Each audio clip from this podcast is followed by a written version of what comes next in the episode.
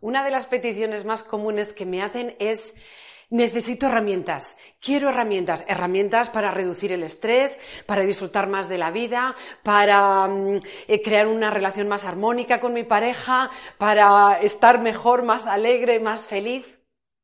En este vídeo de hoy te voy a hablar de la única herramienta que es útil y beneficiosa.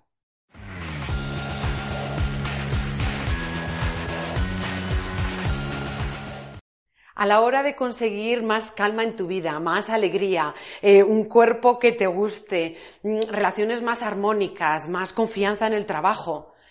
A la hora de conseguir eso, si buscas herramientas, las herramientas que te van a dar los profesionales solo van a ser útiles en la medida en que ocurran estas tres cosas.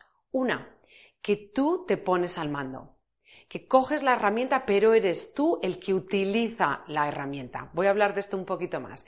Pero primero, si tú te pones al mando. Segundo, si conoces bien la herramienta, no es algo que te han dicho y que, ah, pues haz algo de esto. Si la conoces bien, Conoces cuándo utilizarla, cómo utilizarla, para qué sirve, si es para construir o es simplemente para mantenerse. ¿Vale? Y la tercera y primordial, si esa herramienta pasa a ser una práctica ¿Qué se queda en tu vida. Conocer la herramienta, utilizarla una vez, normalmente no es suficiente. Necesitamos practicar, practicar, practicar hasta que eso se queda en nuestra vida. Así que estos tres ingredientes son fundamentales. El primero, he hablado ponerte al mando. La herramienta solo es tan útil como útil seas tú. Un martillo puede ayudarnos a construir una, una casa clavando los clavos o podemos utilizarlo para dañar a alguien. ¿Qué utilidad le estamos dando al martillo? ¿Quién le da esa utilidad? Se la das tú. Las herramientas cuando son útiles, si escuchas a alguien que le dices, a mí eso de la meditación me viene fenomenal, a mí lo de yoga me viene fenomenal, oye, haz estos ejercicios físicos que van fenomenal. Ahí, ¿qué es lo que está ocurriendo? Esas personas se han puesto al mando, han decidido conseguir algo utilizando esta herramienta. Entonces la herramienta está a su servicio. Esto es lo mejor que puede darnos una herramienta, que para utilizarla yo despierte mi poder, despierte mi mando. Y solo así, solo estando en mi poder, es cuando la herramienta va a tener utilidad. No sé si esto te ha pasado a ti, pero yo lo escucho bastante, sobre todo con la mejor herramienta que es la respiración. Cuando digo o hablo de la respiración, uy, uy, uy, uy, a mí eso de la respiración ni me hables, porque a mí eso no me sirve. Yo ya lo he probado y no me sirve. ¿Cuándo lo probamos? Lo probamos en el peor de los momentos, que es cuando estamos abrumados por una emoción, cuando estamos teniendo un ataque de ansiedad, cuando estamos muy nerviosos. En ese momento decimos, venga, voy a respirar. Pero ¿qué es lo que ha pasado? Primero, el paso segundo, no conocemos exactamente la herramienta, no conocemos todos los modos de la respiración. Y el paso tres, no lo hemos puesto en práctica una y otra vez, una y otra vez. Si yo no pongo en práctica la respiración, una de las cosas que va a ocurrir es que cuando la necesite, yo no tengo los músculos ejercitados, yo no sé qué hacer y la propia inercia de lo que está pasando va a tener mucha más fuerza que mi poder y esa herramienta. Yo lo que te, lo que te animo es a que cambies un contexto en esto de, en vez de buscar herramientas, decir, yo siempre estoy al mando. Hay veces que no, hay veces que suelto y funciono en automático, pero está en mí ponerme al mando, despertar mi poder. Y desde ahí, ¿qué es lo que quiero conseguir? Una vez que yo me ponga al mando, es decir, que me responsabilice de lo que quiero en mi vida, que tenga esa claridad de quiero más alegría, quiero más vitalidad, ¿qué es lo que quiero? Entonces, me pongo al mando, me responsabilizo de obtenerlo, sé hacia dónde voy y solo entonces pido una herramienta.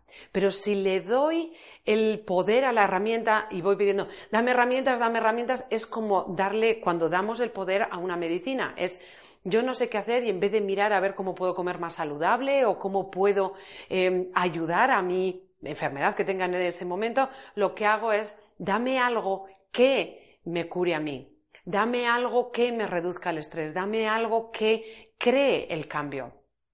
Esto lo que estamos haciendo es soltar nuestro poder y dar nuestro poder a la herramienta, a la medicina. Así que toma tú el poder y haz un cambio de contexto, un cambio de contexto donde la herramienta que buscas es para crear, construir o mantener algo. Hay herramientas que son para construir una casa y luego hay herramientas que son para mantenerla. Por ejemplo, todas las herramientas de limpieza son para mantener la casa. No quieres construir la casa con un escobón, pero tampoco quieres mantenerla con eh, un taladro, ¿verdad? Bueno, pues utilizar las herramientas, verlas para construir, para mantener, para crear, en vez de única y exclusivamente para arreglar. Si esperas solo a los momentos en los que necesitas arreglar, en ese momento no vas a tener tiempo para leer las instrucciones, no vas a estar preparada y recuerda que todas, todas las prácticas, todas las herramientas van a ser mucho más útiles si tienes práctica con ellas. Hay una diferencia grande entre utilizar, por ejemplo, la respiración solo en los momentos de, em, como decía antes, de ansiedad, de nerviosismo, o eso sería simplemente para arreglar un problema o utilizar la herramienta de la respiración para mi propio crecimiento, mi propio mantenimiento, para construir una vida que quiero. Y de esa manera, una vez cada hora, observo mi respiración y si es más mejor, observo mi respiración y trabajo en mantenerla rítmica, en mantenerla lo más profunda posible, en asegurarme que meto oxígeno para mí. ¿Qué te parece? ¿Cómo te parece que es utilizar la respiración en el día a día? ¿Te parece que va a ser más útil? Ahí yo la estoy eligiendo, le estoy dando un sentido a esa herramienta para construir mi vida como la quiero. En el otro lado no es más que ¡Ah! me está pasando algo y necesito una herramienta y cuando la tengo, la mayoría de las veces no es útil porque ni sé cómo utilizarla o no tengo práctica con ella. Así que la mejor herramienta, la única herramienta que necesitas desarrollar primero para que las otras tengan sentido, eres tú, eres tú mismo. Y simplemente responsabilizándote de decir lo que ocurre en mi vida, lo que va a ocurrir o cómo va a ser, tiene mucho que ver con si yo me doy, despierto mi poder y elijo, y de ahí ya sí que el resto de herramientas empezarán a tener más sentido. Recuerda que eres luz, así que sale ahí fuera y brilla.